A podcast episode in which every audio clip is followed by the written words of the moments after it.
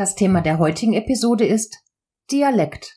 Ich spreche in dieser Episode über Vor- und Nachteile einer Dialektsprache.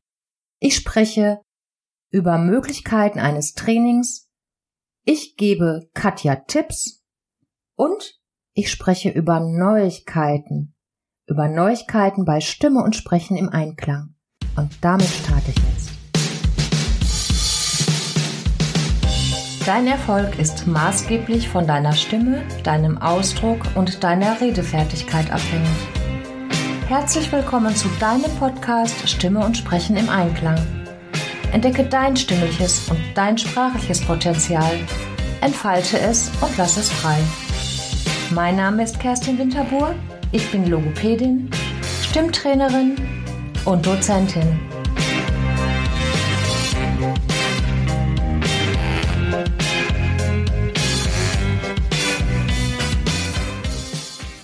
Es passiert hier gerade ganz viel im Hintergrund. Und du erfährst es jetzt und hier zuerst. Das Gerüst zum neuen interaktiven Live-Programm steht. Du hast die Möglichkeit und du hast die Chance, bis zum 24.12. aktiv mitzuwirken. Denn ab Januar geht es los das neue Programm ein Hauptprogramm, das ich sogar zur Marke angemeldet habe. Ich freue mich so sehr, wirklich sehr darauf, dir endlich meine besten Strategien, Übungen und Tipps weiterzugeben, interaktiv weiterzugeben, mit Schritt für Schritt Anleitung. Wir wollen gemeinsam Freude haben und zielgerichtet arbeiten. Worum ich dich bitte, ist, mir deine Themenwünsche mitzuteilen oder deine Fragen, so dass ich das Programm sehr nah gestalten kann, also nah an deinen Wünschen. Was hat dich schon immer interessiert? Was möchtest du gerne verbessern? Wie möchtest du gerne klingen? Wobei darf ich dir helfen, wenn es um eine kraftvolle, leistungsfähige situationsgebundene, gesunde, stimmige Stimme geht. Und jetzt zu Katja. Katja schrieb mir eine Mail. Für ihren Podcast würde mich das Thema Dialekt interessieren, schreibt sie. Ich komme aus Erfurt und habe immer noch, obwohl ich lange in Berlin lebe, einen leichten thüringischen Dialekt. Für viele ist der thüringische und der sächsische Dialekt ähnlich. Fange ich an zu sprechen, werde ich oft verortet, mir wird Kompetenz abgesprochen. Im Fernsehen werden Menschen, die weniger intelligent dargestellt werden sollen, mit sächsischen Dialekt dargestellt. Es geht mir nicht darum, den Dialekt abzulegen. Nein, er ist Teil meiner Identität. Schön wäre es, wenn ich zwischen Hochdeutsch und Thüringisch hin und her wechseln kann. Wie kann ich mich weiterentwickeln? Katja. Ja, ich gehe zunächst mal auf verschiedene Terminologien ein, und zwar Dialekt. Was ist eigentlich Dialekt? Man bezeichnet in der Sprachwissenschaft als Dialekt eine regionale Variante einer Sprache, also die Mundart, die Umgangssprache oder die Alltagssprache. Davon abzugrenzen ist der Begriff Akzent, denn das heißt sprachwissenschaftlich die Betonung, die Betonung einer Silbe, eines Wortes oder eines Satzes. Das heißt, Akzent bezieht sich nur auf die Aussprache und die Betonung. Dialekt ist die Mundart.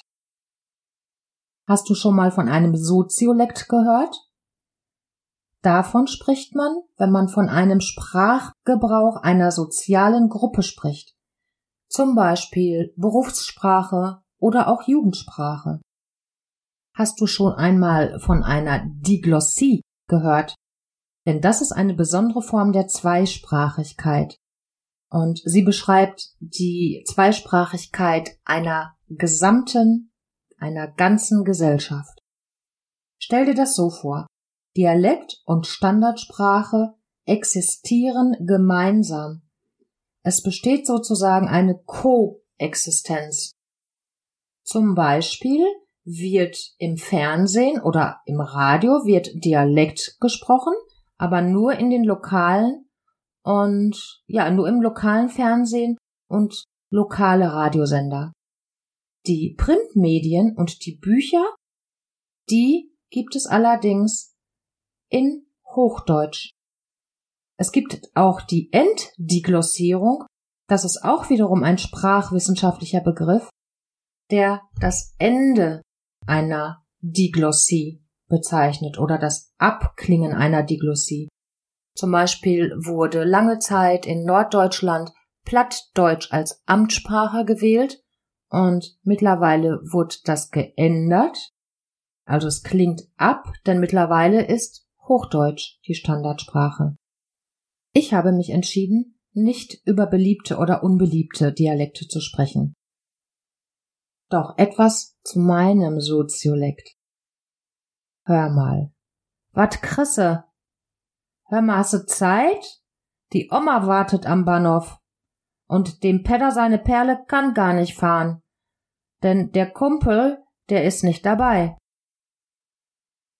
Kannst du erraten, welcher Soziolekt das ist? Ruhrpott. Das ist Ruhrpott. Ich wurde im tiefsten Herzen im Ruhrgebiet geboren und da wird ganz oft eine besondere Herzlichkeit mit verbunden. Sagt wahrscheinlich jeder von seinem Dialekt, den er liebt. Ja, und Goethe sagte, jede Region liebt ihren Dialekt, sei er doch eigentlich das Element, in welchem die Seele ihren Atem schöpfe. Jede Region liebt ihren Dialekt, sei er doch eigentlich das Element, in welchem die Seele ihren Atem schöpfe. Ist das wirklich so? Mehr als die Hälfte der deutschen Bundesbürger und Bürgerinnen sprechen einen Dialekt. Früher, im Mittelalter, sprachen, ja, sprach nur das allgemeine, das gemeine Volk nur die sprachen Dialekt. Hochdeutsch war den Gelehrten vorbehalten. Und heute ist natürlich Hochdeutsch Standard, ein einheitlicher Standard in Deutschland.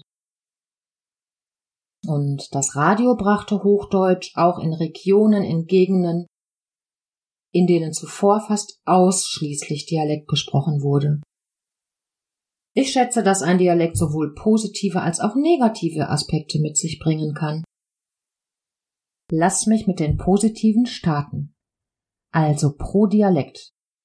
Beim Dialektsprechen hat man in der Regel ein sehr gutes Stimmvolumen und die Melodie ist ausdrucksstärker. Wissenschaftler konnten nachweisen, dass Kinder, die sowohl mit Hochdeutsch als auch mit Dialekt aufwachsen, ein besseres Sprachverständnis besitzen und dass das Erlernen von Fremdsprachen einfacher wäre. Noch ein Punkt. Viele Menschen, die mit Dialekt sprechen, sind der Ansicht, dass Dialekt ein Teil ihrer Identität bedeutet.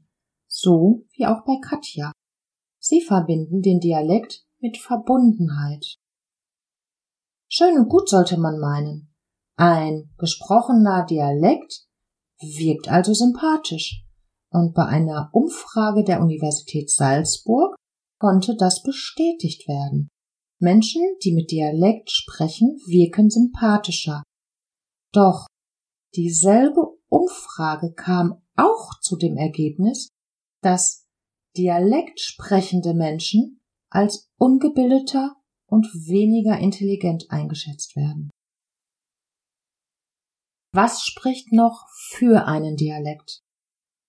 Der Wechsel zwischen Hochdeutsch und Dialekt, der hält dein Gehirn fit. Also schult es die Aufmerksamkeit und die Erinnerung. Das ist doch super. Damit kann man sogar Demenzen vorbeugen.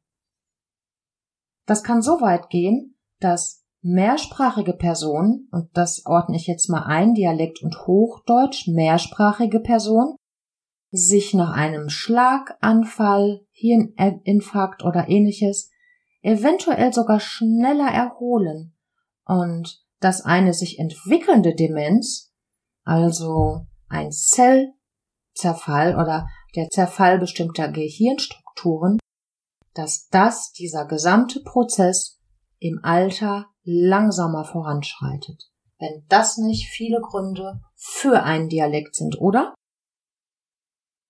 Contra. Contra sind als ersten Punkt möchte ich die Vorurteile benennen, und zwar die positiven als auch die negativen Vorurteile. Was ist damit gemeint? Ein Beispiel für ein positives Vorurteil wäre, dass ein Dialekt, der im Allgemeinen als sympathisch eingeordnet wird, gleichzeitig zum Beispiel mit Lockerheit oder Herzlichkeit verbunden wird und diese Lockerheit und Herzlichkeit wird dann auch mit dem Arbeiten im Job gleichgesetzt. Und für ein Bewerbungsgespräch ist das eher ein Minuspunkt. Auch wenn diese Prozesse bei deinem eventuell zukünftigen Boss, bei deiner zukünftigen Chefin unbewusst abläuft. Dann ein Beispiel für ein negatives Vorurteil könnte sein, dass ein unbeliebter Dialekt auch mit eher ungebildeten oder ja, kompetenzfreien Menschen verbunden wird. Und gerade im Berufsleben möchten viele Menschen ihre regionale Herkunft ablegen und Dialekt und Akzent freisprechen, um so einen größeren Kreis von Menschen zu erreichen und zu überzeugen. Kontradialekt ist auch, Dialektsprechende werden häufig schwerer verstanden. Das heißt, das Gegenüber kann diesen Dialekt schwerer verarbeiten. Die Verarbeitungsgeschwindigkeit im Gehirn wird somit eingeschränkt. Und dieser Nachteil sollte meines Erachtens gerade im Berufsleben bereits angefangen bei den Bewerbungsgesprächen bedacht werden.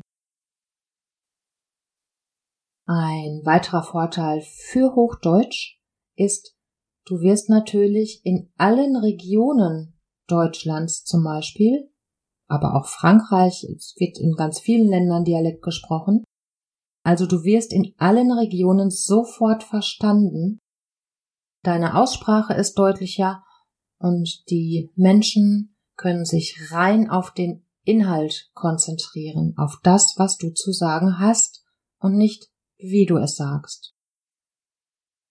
So, was kannst du also tun, um hin und her zu switchen oder sogar deinen Dialekt komplett abzulegen? Ich nenne dir mal einige Punkte eines Trainings, eines Stimm- und Sprechtrainings. Zunächst einmal geht's natürlich um die Bewusstheit, um die Bewusstheit, die Wahrnehmung. Das heißt, die Wahrnehmung sollte geschult werden, und zwar die Hörwahrnehmung. Und somit kannst du dann die Unterschiede Dialekt und Hochdeutsch ganz klar aufzeichnen und identifizieren. Es kann sein, dass ein Muskelfunktionstraining deiner Gesichtsmuskeln stattfinden wird, weil für eine andere Lautbildung im Hochdeutsch ganz andere Muskeln im Gesichtsbereich, im Mundbereich verantwortlich sind. Und die Stimmbildung, die Stimmgebung, der Stimmklang, beim Stimmklang zum Beispiel, dass ein Dialekt einen dunkleren Stimmklang eventuell hat, auch das ist Thema eines Trainings. Dann die Intonation, also die Sprachmelodie zum Beispiel, das, was am meisten auffällt. Weitere Bereiche sind die Artikulation, also das Sprechen, die Deutlichkeit, Und ja, die Artikulationsprägnanz, wie prägnant sprichst du, beziehungsweise wie prägnant ist Hochdeutsch. Das ist zum Beispiel die Aussprache des S-Lautes. Da gibt es den stimmhaften und den stimmlosen S-Laut.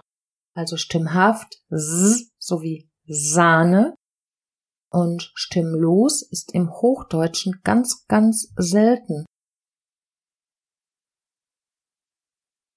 Im Dialekt könnte dann zum Beispiel das stimmhafte S von Sahne stimmlos gesprochen werden und du hast dann die Sahne. Und schon bist du im Dialekt, also auch diese Sachen werden trainiert. Ein anderes Beispiel ist, dass zum Beispiel ein K wie G ausgesprochen wird und ja, und andere Sachen. Also du findest ganz viele Regeln der Aussprache im Duden. Und zwar nicht in dem normalen gelben Duden, den wahrscheinlich jeder kennt, sondern in dem Duden für Aussprache, das ist Band 6 und dieser ist pink. Und bei einem Training, das wirklich regelmäßig gemacht wird, ist das ein Standardwerk. Hm, es macht Spaß, diesen wirklich dabei zu haben und da mal da reinzuschauen.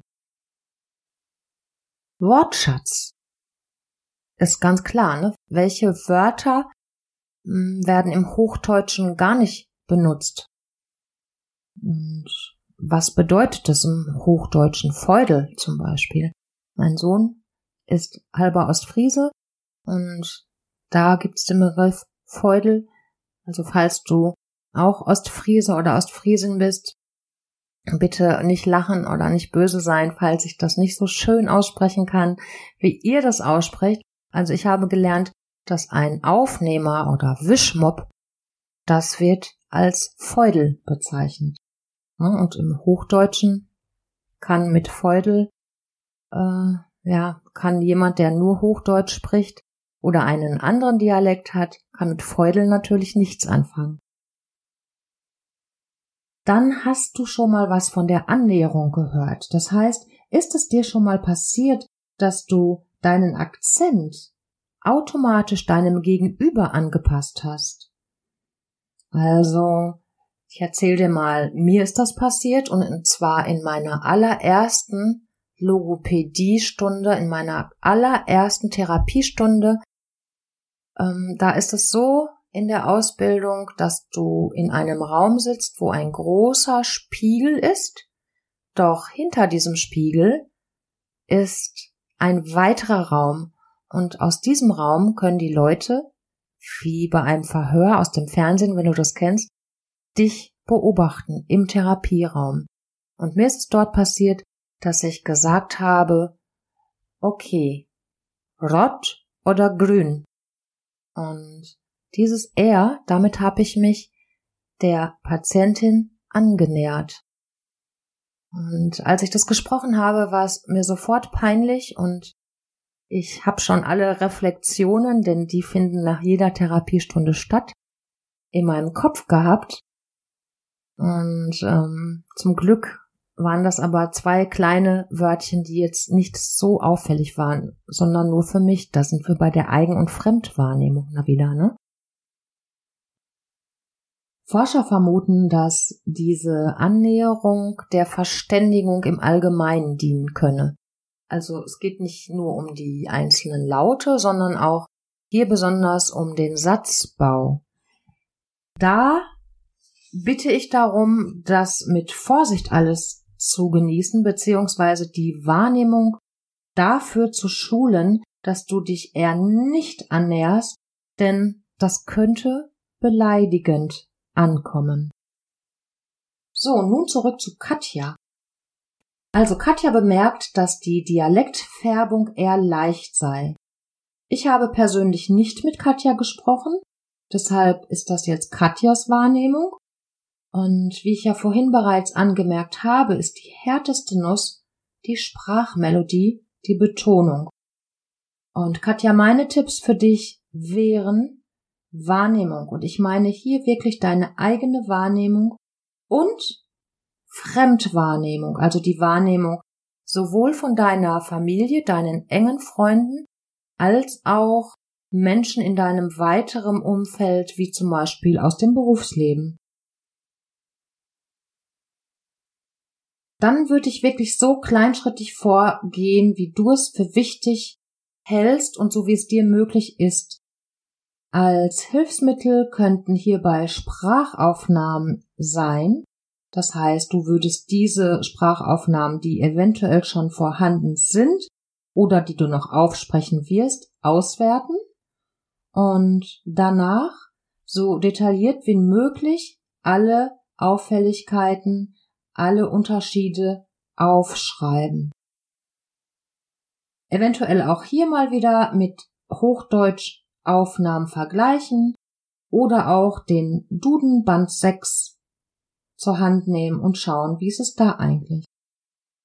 Dann als Dyslexie LRS, also Leserechtschreib und Legasthenie-Trainerin, die ich auch bin, rate ich dazu auch mal in die Rechtschreibregeln reinzuschauen. Denn da gibt es einige Regeln, zum Beispiel die Aus-Laut-Verhärtung, die besagt, dass es gewisse Buchstaben am Ende, dass diese nicht hörbar sind. Zum Beispiel wirst du kein B am Ende hören. Ein B wird zum P und so weiter. Auch bei anderen Buchstaben ist das der Fall. Oder wenn ein R in der Mitte eines Wortes nach einem A folgt, also zum Beispiel Gardine, so wirst du dieses R im Hochdeutschen nicht hören. Wenn du es hörst, bist du schon wieder in einer Dialektsprache, so wie zum Beispiel bei Gardine. Im Hochdeutschen ist es die Gardine oder Margarine. Wäre er ein Dialekt, also das R ist nicht hörbar, wenn ein A davor ist und das in der Wortmitte. Dann Wörter wie König oder Käfig, die ein IG am Ende haben, werden mit einem weichen CH ausgesprochen. Das heißt, selbst da, da hast du wieder das G am Ende, würdest du es so lesen, wie es dort steht, Käfig, Käfig, würdest du das G auch nicht hören, denn da ist wieder die Auslautverhärtung und du hörst ein K. Zu Hilfe nehmen wieder Duden Band 6 in Pink. Ja, aufgrund dieser Tipps könntest du dir eine Analyse erstellen und dein Sprechen identifizieren. Da auch wieder die Feedbacks von dir vertrauten Personen mit einbeziehen. Also wahrnehmen, analysieren, modifizieren, also ändern, Feedback einholen, eventuell wieder verändern, also analysieren, modifizieren, so lange wie es nötig ist, um schließlich dein gewünschtes Ergebnis zu stabilisieren und in den Alltag ein Transfer zu gewährleisten, also automatisieren. Prozesse der Veränderung könntest du selbstständig vornehmen. Einige Bereiche bedürfen eventuell auch eine Expertenhilfe.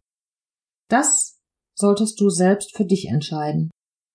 Vorher habe ich ja bereits unterschiedliche Bereiche eines Trainings beschrieben. Ein weiterer Aspekt ist bestimmt auch zu schauen, wann du die Dialektsprache benutzt.